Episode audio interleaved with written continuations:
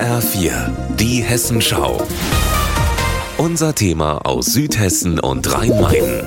Mit Wolfgang Hetfleisch, guten Tag.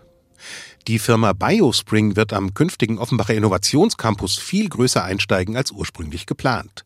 Das Biotechnologieunternehmen vervierfacht seine dort erworbene Fläche und will drei zusätzliche Fertigungsanlagen bauen.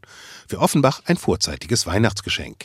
Die Stadt hatte das Gelände, auf dem ein Chemiewerk gestanden hat, 2019 gekauft, um einen Standort für Zukunftstechnologien zu entwickeln. Dass die Vermarktung so schnell so erfolgreich sein würde, übertreffe die Erwartungen, freut sich Oberbürgermeister Felix Felix Schwenke. Als wir das Gelände gekauft hatten, hatten wir einen realistischen Plan und einen Traumplan. Und dass jetzt der Traumplan aufgegangen ist, ist natürlich auch ein guter Tag für Offenbach. Die Hälfte der Flächen, die auf dem 36 Hektar großen Areal vermarktet werden, hat sich der Ventilhersteller Samson gesichert. Biospring gilt als zweiter Volltreffer an dem Ort, der Offenbachs gewerbliches Zukunftslabor werden soll.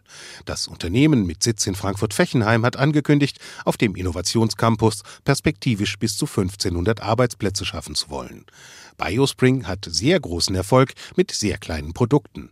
Worum es geht, erklärt Silvia Wojciechowski, die das Unternehmen zusammen mit Hussein Aygün besitzt und leitet. Wir stellen ganz innovative Moleküle her, die basieren auf Erbgutstücken wie DNA, RNA und die können in verschiedenen Bereichen wie Medizin, Diagnostik oder Forschung eingesetzt werden. Diese Genschnipsel, sogenannte Oligonukleotide, landen als Wirkstoffe in Medikamenten, die in neuen und verheißungsvollen Therapieansätzen, etwa zur Bekämpfung von Krebs- und Stoffwechselerkrankungen, verwendet werden.